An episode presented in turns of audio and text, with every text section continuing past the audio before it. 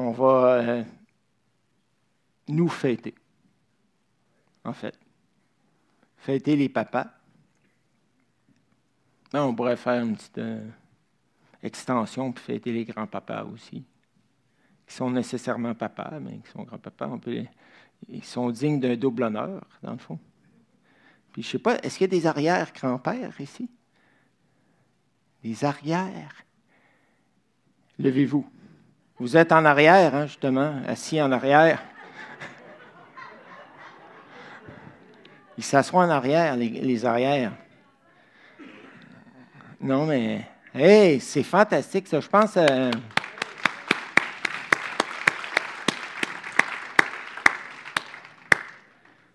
c'est merveilleux. Bon. Les arrières-arrières? Non. Il faudrait qu'ils aient un âge. Euh, il y en a un? Arrière, arrière. Oh, oh, oh, oh, oh, oh, oh. En fait, ben, je ne savais pas que Robert était en fait un ancêtre. c'est merveilleux, ça. Non, mais c'est quelque chose. Hey, c'est merveilleux de vous avoir tous avec nous. Les papas, les mamans aussi, évidemment. Et on va célébrer les papas. Souvent, on ne fait qu'exhorter les papas à la fête des pères. On va le faire un peu quand même, on n'a pas le choix. Mais bon, euh, on va quand même euh, essayer de les encourager et, de leur euh, exprimer notre appréciation, parce que ça, je pense que c'est important. Sinon, on se sert de la fête des pères pour les exhorter encore une fois.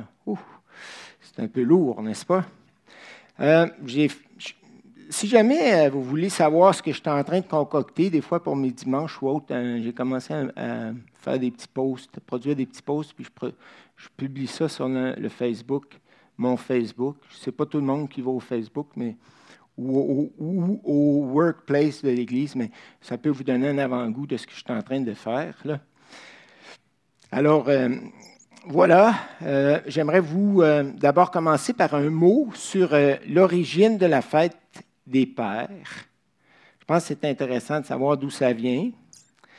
L'idée de cette fête est née, nous dit-on, suite à une tragédie dans la petite ville de Monoga, en Virginie. Le 6 décembre 1907, 367 hommes travaillaient dans la mine de charbon pour, pour Fairmont Coal Company Mines lorsqu'une grosse explosion tua 361 d'entre eux. Mille enfants perdirent leur papa ce jour-là. Madame Grace Golden Clayton, profondément attristée de la perte de tous ses papas, demanda au pasteur de la ville si une cérémonie religieuse ne pouvait pas être faite en mémoire de tous ces hommes valeureux, tragiquement disparus.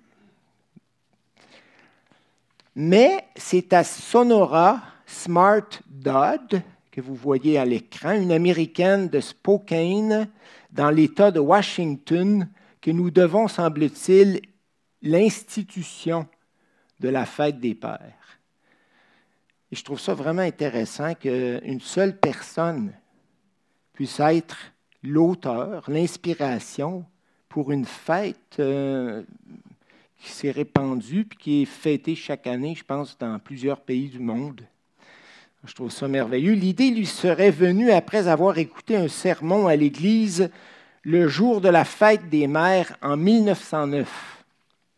Comme sa mère était morte lorsqu'elle était jeune, c'est son père, Henry Jackson Smart, qui prit soin d'elle, on peut mettre sa photo, et de ses quatre frères et sœurs en faisant preuve d'un très grand courage. Le mois de juin aurait été choisi pour célébrer la fête des pères puisque c'était le mois de l'anniversaire de son propre père. La première célébration de la fête des pères aurait donc eu lieu à Spokane le 19 juin 1910 et depuis ce jour, elle a toujours lieu le troisième dimanche du mois de juin. Le président Calvin Coolidge, Coolidge, Coolidge, chose comme ça, fit de cette fête un événement national en 1924. Puis le président Lyndon Johnson proclama que le troisième dimanche de chaque mois de juin deviendrait officiellement le Father's Day. En France, deux ans après l'officialisation de la fête des mères en 1952, les Français célébrèrent pour la première fois la fête des pères. Ben, je trouve ça intéressant. Et comme je l'ai dit tout à l'heure, euh, vous pensez peut-être que vous ne pouvez pas avoir d'influence, mais vous pouvez avoir une grande influence. Je trouve ça merveilleux de voir une personne qui finalement lance une idée, l'idée fait son chemin et ça se répand partout. Peut-être que Dieu vous met un fardeau à cœur, peut-être qu'il met dans votre tête quelque chose en particulier Allez-y avec la foi, avancez. Et vous pourrez être surpris de ce que Dieu peut faire de vos efforts. Ça ne veut pas dire que vous allez devenir euh, un fondateur international de quelque chose, ou peut-être que vous le deviendrez une fois mort, mais en tout cas, disons que ça vaut la peine d'avancer avec des bonnes idées et l'appui de Dieu. Et aujourd'hui, c'est très important de prendre le temps de dire merci à papa et à grand-papa pour tout ce qu'il fait. Les papas ne, sont pas parfaits. Est-ce qu'on s'entend là-dessus? Les papas ne sont pas parfaits. Ils s'absorbent parfois trop dans leur travail et leurs projets. Hein? Ça, c'est le défaut, on dirait, principal des, papas. Là. On dirait que c'est leur tentation la plus grande, hein, de s'absorber dans, le travail, dans, les projets et tout, et j'en sais quelque chose. Et les papas manquent aussi parfois de patience. Très que ça clip un peu cette affaire-là. Trop proche de ma bouche, probablement. Hein, Paul? Pas que ça, pas que ça soit trop proche de moi. Ceci dit, les papas en font généralement beaucoup plus que l'on pense. C'est ça il faudrait garder à l'esprit. Ils reçoivent rarement, je ne veux pas blâmer les mamans ou les enfants ou les autres autour d'eux, mais ils reçoivent rarement l'appréciation qu'ils mériteraient. Et de même que les femmes ont besoin qu'on leur dise qu'elles sont belles et qu'on les aime. Et je pense que je dis ça à Francine dix fois par jour. Mais à, tel point qu'à un moment donné, elle dit Bernard, il faut que tu passes à l'action.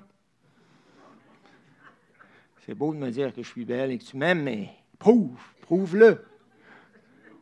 Prouve-le.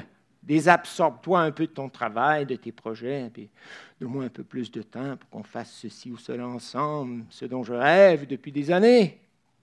Bon. Alors, j'essaie de faire des petits pas en avant. Alors, de même que les mamans ont besoin qu'on leur dise qu'elles sont belles et qu'on les aime, les papas ont besoin de se faire dire qu'on apprécie tout ce qu'ils font pour nous. C'est, drôle à dire, hein? on pense que les hommes sont indépendants, n'ont pas besoin d'encouragement et tout, mais c'est faux. C'est faux. Les hommes ont besoin, euh, pas tant de se faire dire je t'aime, je t'aime, chérie, mais ils ont besoin qu'on prenne le temps de, de voir ce qu'ils font et, et, de leur exprimer notre appréciation. Et pour faire ça, ben, il faut s'arrêter pour y penser. Car nous sommes tous adultes comme enfants naturellement centrés sur, nos besoins ou désirs non comblés, plutôt que sur toutes les bénédictions que nous avons déjà reçues de la part de Dieu parfois directement de sa part ou parfois à travers les gens qu'il a placés à nos côtés, dont le papa, dont le mari. Et pour vous aider à faire votre liste, parce que j'aimerais vous donner un devoir aujourd'hui. Je vais vous donner un devoir. On peut euh, aller juste voir, je ne sais pas si le... OK, le devoir, le devoir, non, euh, il n'est pas là le devoir, mais je vous le dis. Le devoir. C'est beau célébrer la fête des pères, mais ça va vous coûter quelque chose. Un devoir. Vous allez faire une liste.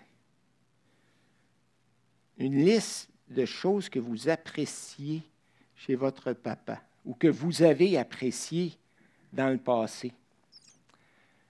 Et euh, on en a eu une très belle liste et très touchante hein, au funérailles du papa de Gilles. Hein, les membres de la famille sont venus et ont témoigné de ce que le papa représentait dans leur vie. C'était vraiment touchant. Et, euh, et, c'est comme si les membres de la famille, qui l'appréciaient déjà beaucoup, mais ont comme fait le point, là puis ont réalisé à quel point papa leur avait apporté beaucoup finalement. Mais, mais ça serait intéressant de le faire de leur vivant. Pas attendre qu'il soit mort. Mais je ne veux pas dire que Gilles et sa famille n'ont pas fait son vivant. Là. Mais c'est rare qu'on euh, dit au papa, papa, même moi je ne me souviens pas de l'avoir dit à mon père vraiment, papa, j'apprécie tellement que tu nous invites chez toi régulièrement. Et, je sais que tu prends beaucoup de temps à nous préparer des bons repas. Papa, j'apprécie beaucoup que c'est rare, c'est rare que j'entends ce discours-là, puis moi-même, je ne l'ai pas tellement utilisé. Donc, je pense que c'est une habitude à développer qui pourrait être extrêmement importante et stimulante pour le papa. Donc voilà, votre devoir, c'est de faire une liste. Euh, la liste n'a pas besoin d'être longue. Euh, ça peut être euh, quatre, cinq choses, ça peut être dix choses, quelque chose comme ça.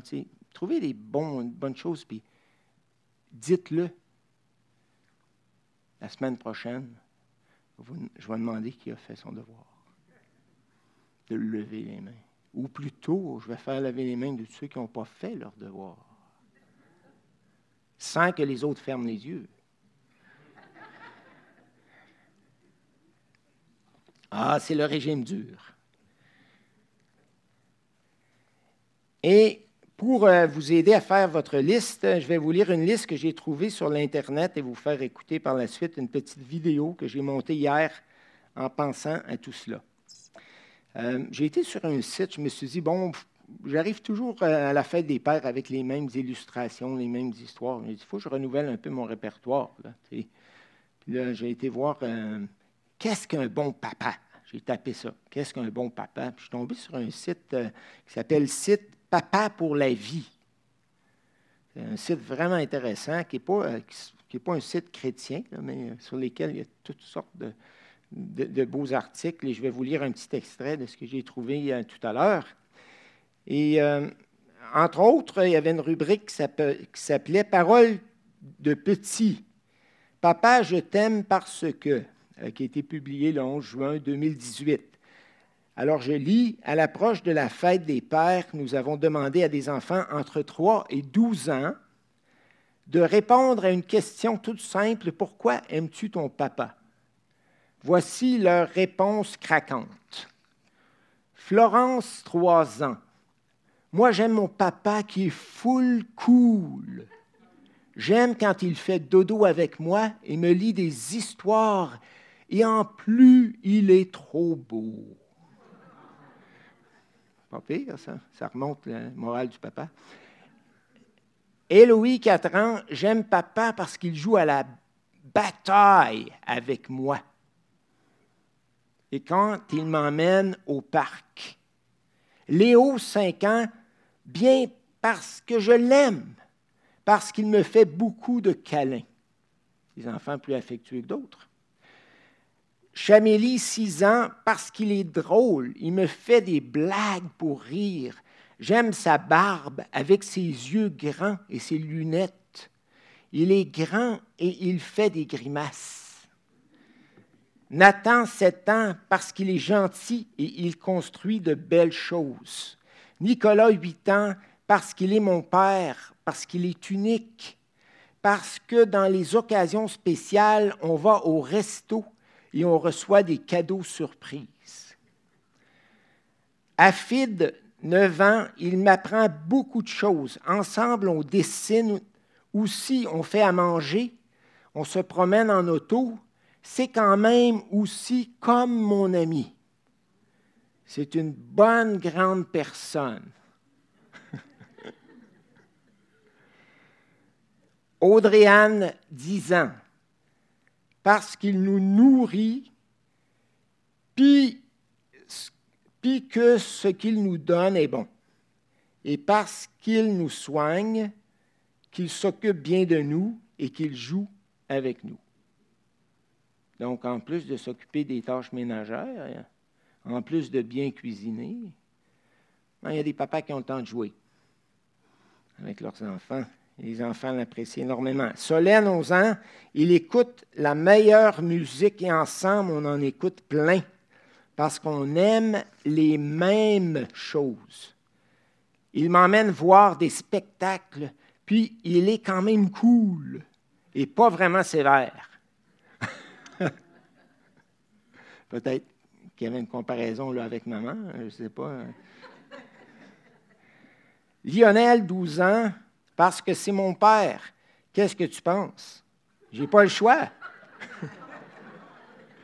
je le trouve intelligent. Il m'écoute quand j'ai besoin de parler et je puis lui poser toutes mes questions. Puis d'habitude, il sait quoi répondre. On s'amuse ensemble. Aller au cinéma, jouer au soccer, faire à souper.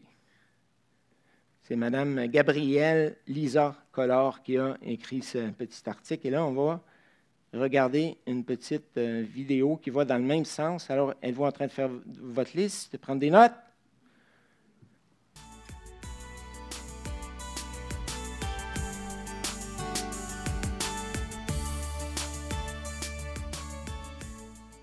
Alors là, vous n'avez plus d'excuses de ne pas être capable de faire votre liste, n'est-ce pas? Mais j'aimerais mieux que ça vienne de vous que de faire du copier-coller. Ce ne serait pas fort, ça. Prenez le temps de réfléchir à tout ça. C'est vraiment important. Puis euh, même euh, la liste, euh, ça n'a pas besoin d'être long. On fait faire ça assez rapidement. C'est la journée de la fête des papas. Pourquoi pas leur dire aux papas aujourd'hui? Pourquoi pas prendre un petit temps en famille là, pour leur dire, on va presque tous être dans des fêtes de famille, pour dire à papa, papa, moi j'aimerais te dire que je t'apprécie beaucoup parce que. Hmm. Est-ce qu'il y en a qui sont willing de le faire? Engagez-vous. Engagez-vous devant Dieu et devant les hommes.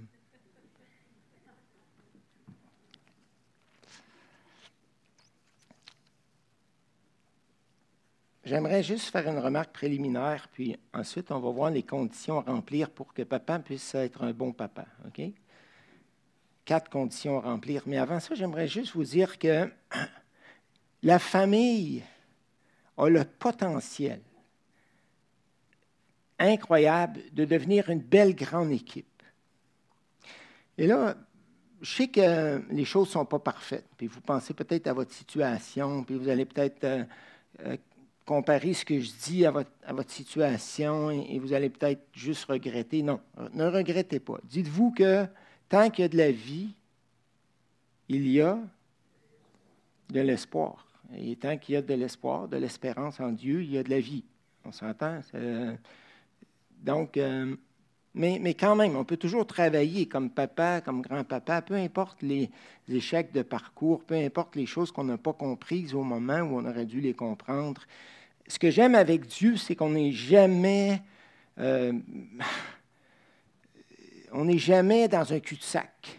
On est toujours euh, à, l'orée de, nouveaux horizons. Avec, Dieu, on peut toujours avancer jusque dans l'éternité. Vous comprenez ça?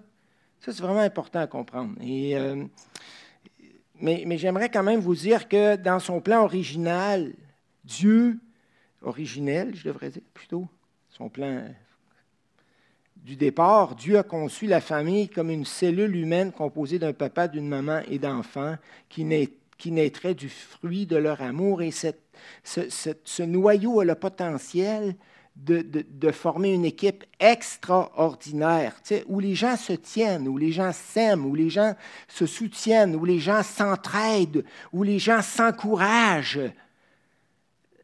C'est un potentiel extraordinaire parce que il n'y a pas de gens, dans le fond, avec qui on est si proche pendant plusieurs années. Alors, euh, dans Genèse 2, quand Dieu a dit euh, à l'homme, euh, en fait, il n'a pas dit à l'homme, mais il s'est parlé, il a parlé probablement aux autres personnes de la Trinité, puis il a dit, il n'est pas bon que l'homme soit seul. Pourtant, il l'avait placé dans le jardin avec tous les animaux qui étaient là et qui n'étaient pas féroces, je crois, à ce moment-là. Donc, euh, malgré ça, euh, malgré la végétation, les fruits et tout le reste, le fait que le jardin était super bien meublé, si on peut dire, Dieu avait créé l'homme pour qu'il soit en relation avec une épouse et que de leur amour naissent des enfants et que ce noyau familial puisse former une belle grande équipe. Et des fois, l'équipe s'élargit. On parle des fois de l'extended family. C'est donc, euh, quand tu es une famille qui forme une belle équipe, là, tu deviens une famille contagieuse. Euh, et, tu peux influencer plusieurs autres familles dans ton patelin, dans ta, grande famille, parce que les gens vont te regarder puis, puis vont dire Waouh, cette famille-là vit quelque chose de beau, d'intense. Euh, ils sont ensemble dans l'amitié, dans le respect. Euh, ils, marchent, ensemble. Et c'est pas forcé, c'est pas parce que c'est un contexte dictatorial. Ils ont le goût d'être ensemble. Il y, a, quelques années, Francine et moi, on se promenait au carrefour de l'Estrie, puis euh, on voyait des parents et des grands adolescents qui étaient ensemble, justement, dans la même pensée que je viens d'exprimer, qui étaient bien ensemble. Puis là, moi, puis Francine, ça fait quelques années, c'est rare, ça, Francine, qu'on voit ça. C'est rare généralement, c'est les parents d'un côté, les ados de l'autre côté, euh, même les petits-enfants maintenant qui commencent à envoyer promener leurs parents très tôt dans la vie, puis à leur dire des choses que même nous, on n'aurait jamais osé dire à nos parents euh, à l'époque. Alors, on ne va pas vers la belle grande équipe dont je parle. Dans la société, on va un peu dans l'éclatement de la famille avec toutes ces millions de redéfinitions, mais on ne va pas vers une belle famille là, euh, unie. Et euh, je pense qu'on s'éloigne du plan de Dieu à plusieurs égards. Alors pensez à ça. Pensez en termes d'une belle équipe. Et si vous êtes une famille monoparentale, dites-vous que par la grâce de Dieu, vous avez aussi le potentiel avec vos enfants de former également une équipe formidable.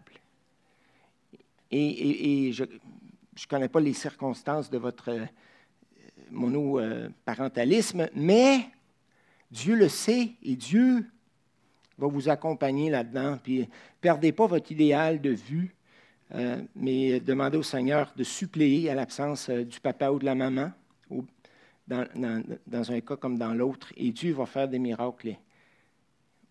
Prions pour nos familles. Nos familles, la société est faite de familles. Si ça va mal dans la société, c'est parce que les familles ne vont pas bien. Euh, puis, les gens demandent au gouvernement de compenser pour tous les manques dans les familles. C'est impossible. Ça devient ridicule.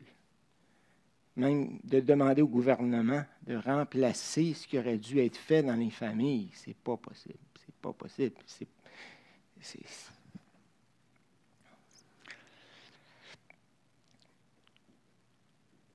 Alors, on a le potentiel en famille d'être proches l'un de l'autre, le potentiel de se connaître et de se comprendre l'un et l'autre. Mais il arrive qu'on passe des années ensemble sans chercher à se connaître et à se comprendre. Il y a des parents qui ne connaissent pas leurs enfants. Il y a des frères et sœurs qui ne se connaissent pas, qui ne se comprennent pas. C'est triste, ça, quand même, avoir passé tant de temps ensemble, mais pas avoir profité de la proximité pour apprendre à se connaître, à, se comprendre, à se soutenir, à s'encourager, à se consoler à l'occasion. Et en famille, on peut vivre des belles expériences ensemble parce que si on a su établir des belles relations, là, après ça, on part à l'aventure, en camping ou en, ou en ski ou dans la. Je ne sais pas, moi, dans toutes sortes d'activités, à la mer ou autre, puis on est bien ensemble, on est bien ensemble. Où que l'on soit, on est bien ensemble et on forme une belle, belle équipe, une belle, un beau noyau tricoté, serré, comme on dit. Mais ça, c'est un potentiel qu'on a. Ça ne veut pas dire que ça va se réaliser à cause du péché, à cause du péché qui nous pousse euh, vers l'individualisme, à cause du péché qui nous pousse vers, vers l'égocentrisme, chacun dans sa bulle, chacun dans son, chacun au plus fort la poche et tout ce que vous voudrez. Donc, euh, ça, prend, ça prend de la volonté. Il faut travailler à ça. Ça ne se fait pas tout seul. Ce n'est pas automatique. Euh. mais nous pouvons aller dans la même direction par la grâce de Dieu. Il faut aller dans la même direction. Cela me rappelle une histoire. Un papa avait acheté une nouvelle laveuse à linge et son voisin qui avait une remorque avait été la chercher avec lui au magasin. Il avait rentré avec lui dans la maison. Mais le papa s'était trompé de modèle et la laveuse n'entrait pas dans l'espace prévu à cet effet. Il essaie alors de la sortir seule de la maison, mais n'y arrive pas et bloque au seuil de la porte, dans le cadre de la porte, mais au même moment, son épouse, qui est une femme forte et qui fait du gym trois fois par semaine au club Maxi, arrive et décide de lui aider. Ils forcent et forcent chacun de leur côté. Il fait chaud, ils sont tout en sueur, mais rien ne bouge jusqu'au moment où ils décident de s'arrêter et de se parler. Chérie, lui dit son mari, je crois que même à deux, nous n'arriverons pas à sortir cette laveuse de la maison. Mais voyons, lui répondit son épouse, je pensais que tu désirais plutôt la rentrer dans la maison.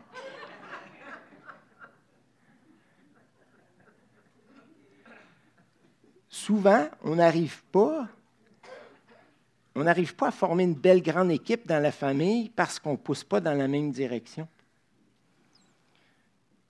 Quand les parents ne poussent pas dans la même direction, papa et maman, les enfants s'éparpillent. Quand ça fait leur affaire, ils vont voir papa. Quand ça fait leur affaire, ils vont voir maman. Mais là, tu viens de vivre déjà un éclatement de la famille. Et je ne dis pas que papa et maman doivent être conformes au point de perdre leur identité, leur complémentarité. Ce n'est pas ça du tout. Là. Mais vous comprenez ce que je veux dire? Il faut qu'on ait une base commune, solide, si on veut vraiment devenir une belle équipe. Et je, pensais, c'est drôle, hein, parce que quand, je méditais là-dessus, je pensais aux équipes de sport. Euh, quand tu as des équipes où tu as des, joueurs très vedettes et très individualistes, ça ne marche pas. Ça ne marche pas. Euh, au lieu d'essayer de compter quand tu es mal positionné, fais une passe. Fais une passe. Les gens acceptent la hiérarchie et l'ordre et certains principes dans certains contextes, comme le sport ou autre. On arrive dans la famille, c'est l'anarchie. C'est sûr qu'on ne peut pas hein, arriver à, construire quelque chose de solide. Et là, il m'est arrivé quatre points que je vous euh, partage rapidement parce que le temps passe à une vitesse faramineuse. Donc, d'abord, il faut s'entendre sur les rôles et les respecter. Et ça, déjà, cette question-là, je vais la passer très rapidement pour ne pas faire de vagues. Mais je vais vous citer un verset. Soyez mes imitateurs comme je le suis moi-même de Christ, 1 Corinthiens 11, verset 1 à 3. Je vous loue de ce que vous vous souvenez de moi à tous égards et de ce que vous retenez mes, mes, instructions telles que je vous les ai données. Mais moi, ces instructions-là, je les ai prises de Christ. Soyez mes imitateurs comme moi-même, je le suis de de Christ. Puis ensuite, Paul va, dire une phrase extraordinaire. Il dit, je veux cependant que vous sachiez que... euh, attendez. Euh, hé. Euh, voyons, j'ai-tu perdu un verset? Ah, OK. Je veux cependant que vous sachiez que Christ est le chef de tout homme, que l'homme est le chef de la femme et que Dieu est le chef de Christ. Dieu est le chef de Christ. Oublie la soumission de la femme, ce n'est pas de ça que je veux parler. Mais, c'est comme si Dieu le Père Jésus-Christ, qui est son collaborateur, le Fils, OK? Le Père est le chef. Il prend des décisions, des initiatives. Il est le premier responsable, on va dire, mais il y a un co-responsable qui s'appelle Christ. Puis là, Christ, lui, il est le chef de l'homme, mais l'homme est, est un collaborateur avec Christ et avec Dieu. Puis là, après ça, tu as la femme aussi qui est là, dans la chaîne, dans l'équipe. Et, l'épouse est collaboratrice avec son mari, avec Christ et avec Dieu le Père. Et notre plan de match est facile parce que la parole de Dieu nous rallie on veut tous plaire à Dieu, on veut tous obéir à Dieu, on veut tous marcher selon ses principes et non pas selon les, les tendances du monde, les tendances du jour qui nous divisent. Avec ces tendances, le monde n'a su que qu'accélérer l'éclatement des familles. Mais avec les principes de Dieu, là, si, si Jésus a respecté parfaitement et collaborer parfaitement avec son Père. Et nous, les hommes, les hommes masculins, on est appelés à, respecter Christ et à collaborer entièrement avec lui. Et l'épouse est, appelée à respecter son mari, à l'honorer et à collaborer entièrement avec lui. Et si on fonctionne tous dans cette chaîne, waouh, quelle grande équipe va résulter de tout ça. Quelle marche euh, euh, commune, quelle unité extraordinaire. Vous comprenez, ça c'est vraiment, vraiment important. Il faut méditer là-dessus pour voir comment mettre ça en pratique, parce que je pourrais en parler longtemps. Deuxièmement, comme responsable de son foyer, papa doit absolument bloquer du temps dans son horaire pour communier spirituellement avec Jésus, son chef. C'est beau dire ah, Christ est le chef de l'homme. Nous, ça, ça veut dire que même au sein de la famille, on est collaborateur avec Jésus-Christ pour vivre une belle vie de famille.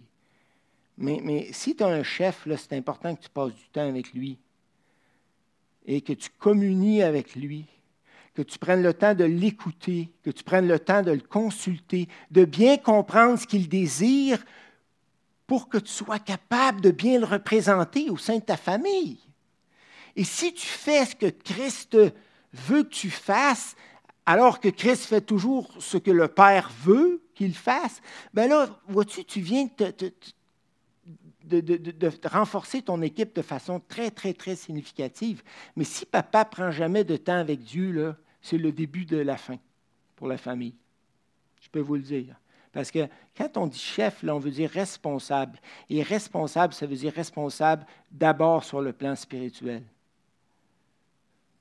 Vous n'êtes plus le seul gang-pain, les hommes. Là. Certains le sont encore, mais, mais dans la plupart des foyers, l'homme et la femme sont des professionnels et ils peuvent gagner le pain. Euh, on partage les tâches ménagères ex aequo et tout ce que vous voudrez. Mais, franchement, vous êtes plus que ça. Vous êtes ceux que Dieu a, a nommés responsables de la famille. Et, c'est important que vous, bloquiez du temps, du temps. Ah, le temps. Là, là on vient de, de frapper un, mur parce qu'on n'a pas de temps. Mais pourquoi est-ce qu'on n'a pas de temps? Parce qu'on le dépense ailleurs. C'est pas qu'on n'a pas le temps.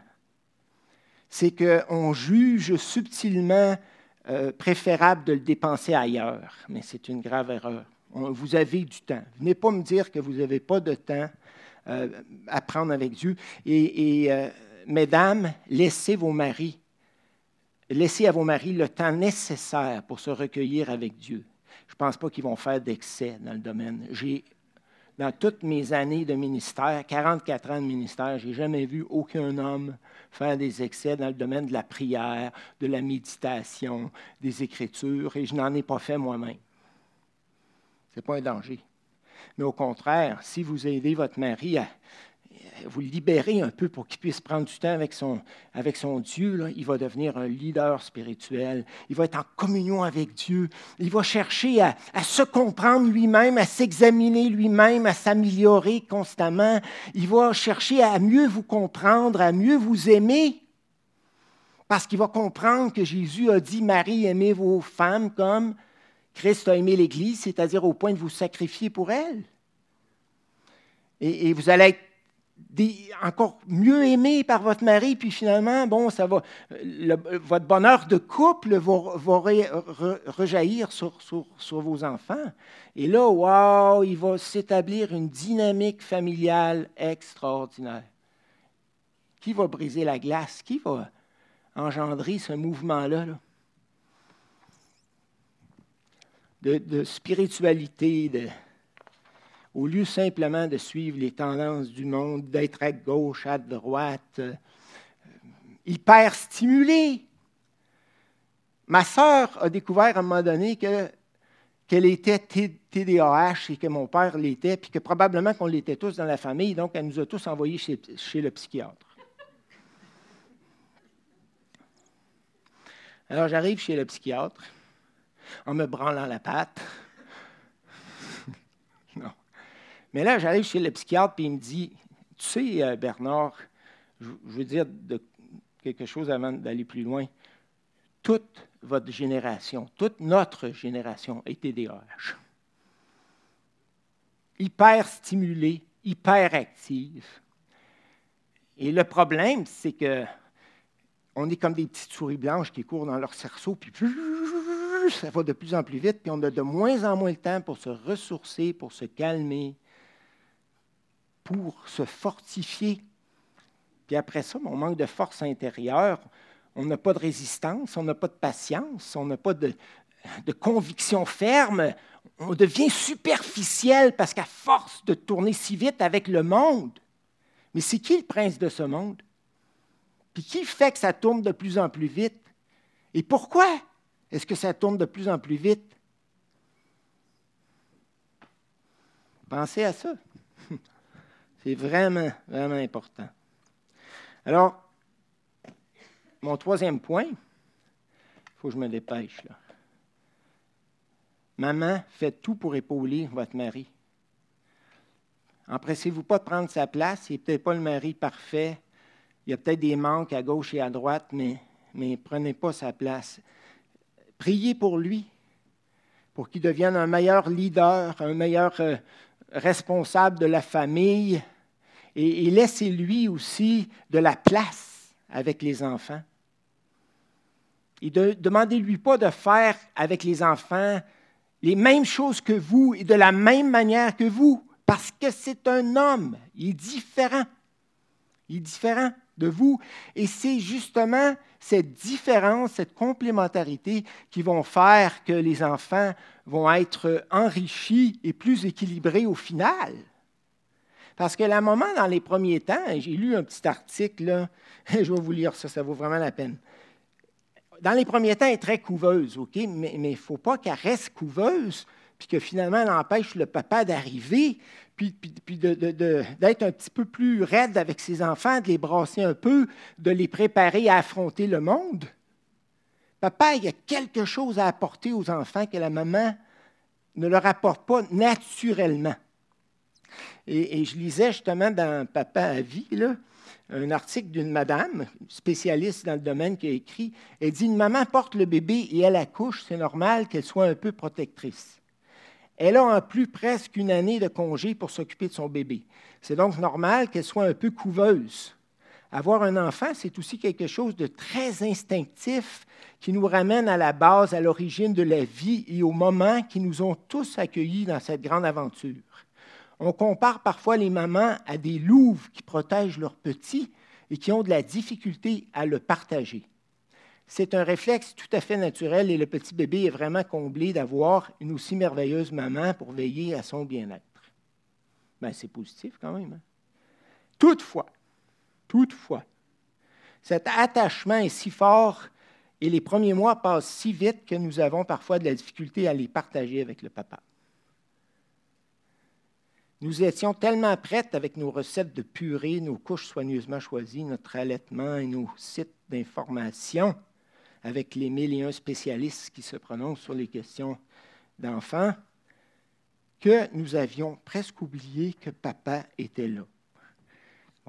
Et il y a des papas euh, pour qui ça fait bien leur affaire. parce qu'ils peuvent s'absorber encore plus dans le travail puis dans leur projet. Puis laisser tout ça en maman. C'est malsain. On ne créera jamais de belle équipe familiale comme ça. Jamais, jamais, jamais. C'est, écoutez, Dieu a fait les choses comme elles sont. Papa qui apporte certaines choses aux enfants, maman, les enfants. Et je termine en disant un petit mot au sujet des enfants. chaque, chaque point pourrait faire l'objet d'une méditation profonde. Les enfants, qu'est-ce, que Dieu leur demande? Et, Dieu leur demande directement dans les lettres de Paul. C'est intéressant parce que dans les lettres de Paul, dans Éphésiens 6.1 et Colossiens 3.20, des lettres qui sont adressées à des adultes, à des églises, les enfants sont directement interpellés. Enfants, obéissez à vos parents selon le Seigneur, car cela est juste. Donc Dieu responsabilise les petits aussi, n'est-ce pas? C'est ça que ça me dit, moi, parce que sinon, je me serais attendu à ce que dans les lettres, ça soit dit Parents, dites à vos enfants que. Mais non, le Dieu Tout-Puissant fait connaître son plan aux enfants. Vous autres, les enfants, vous faites partie de la chaîne aussi. Dieu le Père, Jésus-Christ, l'homme, la femme, les enfants, vous faites partie de cette belle grande équipe de Dieu. Enfants, obéissez à vos parents. Mais là, aujourd'hui, c'est presque les parents qui obéissent à leurs enfants et qui répondent à leurs mille et un caprices. Et les parents ont tellement peur de déplaire à leurs enfants qu'ils en deviennent émotionnellement dépendants. Et ça, c'est une catastrophe. J'aurais beaucoup de choses à dire, mais je n'ai pas le temps, mais laissez-moi juste cinq minutes encore. La maman devrait trouver son bonheur avec Dieu, dans sa relation avec Dieu, et dans la relation avec son mari. Ses besoins émotionnels devraient être comblés avec Dieu et avec son mari. Et c'est une fois que ses besoins émotionnels sont comblés, que son cœur sont comblés, qu'elle peut se tourner vers les enfants et vraiment jouer un bon rôle, un rôle équilibré d'éducatrice chrétienne. C'est sûr, quand les enfants sont petits, ils sont plus près de la maman tu le veuilles ou non, Dieu a équipé la maman pour que les enfants soient tout près, tout près, mais, mais à un moment donné, là, souvent ce qui se passe dans un couple, c'est que papa et maman ne sont pas proches. Ils ne prennent pas le temps de nourrir leur relation d'amour, d'amoureux. Puis maman est toujours avec les enfants. Puis papa se cantonne dans son travail ou dans ses projets. Puis l'éducation en est distorsionnée. Ça, ça arrive là dans plein de cas. C'est triste. Quel est le plus beau cadeau que vous pouvez donner à vos enfants? Les papas. Là, je parle aux papas, OK? Ce n'est pas aux mamans que Dieu a dit, maman ou femme, aimez vos maris. Non. Dieu a dit aux femmes, collaborez avec vos maris. Passez pas votre temps à les contester ou à leur imposer votre façon de faire. Et Marie, reconnaissez que Dieu a institué vos maris comme les responsables de la famille donc, reconnaissez leur valeur en tant que responsable, qu'ils soient parfaits ou non, ça n'a pas d'importance. C'est comme ça que Dieu a créé les choses. Mais Marie, aimez vos femmes. Vous ne voulez pas que la maman aille chercher toute son, son affection auprès des enfants? Hey, get to business. Get to business. Bloquez du temps pour vos épouses, pour leur nourrir votre amour avec elle, comme dans le temps de vos fréquentations quand il n'y avait pas d'enfants. Sinon, pendant des années, la maman se replie sur les enfants, ça fausse l'éducation des enfants, on finit par en faire des enfants rois. Parce qu'un parent qui est dépendant de ses enfants, il ne veut pas déplaire à ses enfants. Donc, ça fausse tout le processus et, on ne forme pas la belle équipe qu'on aurait dû former. Puis d'ailleurs, dans le monde, laissez-moi, je termine avec ça. Dans le monde, une fois que les enfants sont partis, il y a plusieurs couples qui se divorcent. Ben oui, ils n'ont pas rien cultivé comme relation d'amour pendant tant d'années. Puis la maman était repliée sur les enfants, elle siphonnait son affection des enfants. Le papa, il se valorisait dans son travail, puis dans son, dans son ambition professionnelle et tout et tout. Puis finalement, c'est comme des inconnus. Ils sont devenus à travers les années comme des inconnus. Et c'est la chose la plus dramatique. Pensez-vous qu'on va former une belle équipe comme ça? Tu sais, tu as le capitaine de l'équipe, tu as l'assistante qui est là, là. Et au lieu de travailler ensemble puis d'être d'un seul cœur, d'une seule âme, ils travaillent de moins en moins ensemble, sont de moins en moins connectés. Ça fait une famille éclatée, divisée, même si vous ne vous divorcez pas. Parce qu'il y a des familles éclatées où est-ce qu'il n'y a pas de divorce. On peut être une famille éclatée, une famille qui est dysfonctionnelle, même s'il n'y a pas de divorce. Alors, qu'est-ce que j'aimerais dire en terminant? C'est euh, prions pour les papas parce qu'ils ont une grande responsabilité sur les épaules. D'abord, de ne pas fuir cette responsabilité, de d'abord aimer leur épouse.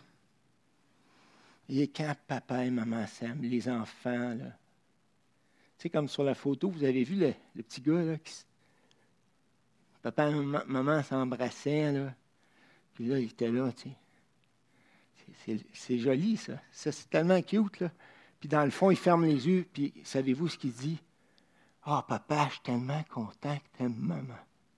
Ça me rassure, ça, ça, ça répond à mon besoin le plus grand qui est la sécurité émotionnelle. Et on pourrait en parler et en parler, mais je vous laisse sur ces quelques pistes euh, ce matin. Et euh, bâtissons des familles euh, glorieuses pour le Seigneur la famille a un grand potentiel, immense potentiel. Et, il y a des choses que j'ai comprises à travers les années, puis là, je suis en train d'en comprendre encore, puis j'essaie de mieux aimer mon épouse. Puis là, j'ai des petits-enfants, puis j'ai encore des enfants qui ont besoin d'encouragement. Donc, l'histoire n'est pas finie. Prions. Oui, Seigneur, merci pour ton amour, ta grâce, merci pour ta parole, ta sagesse, qu'on puisse prendre ça au sérieux. En ton nom précieux. Amen.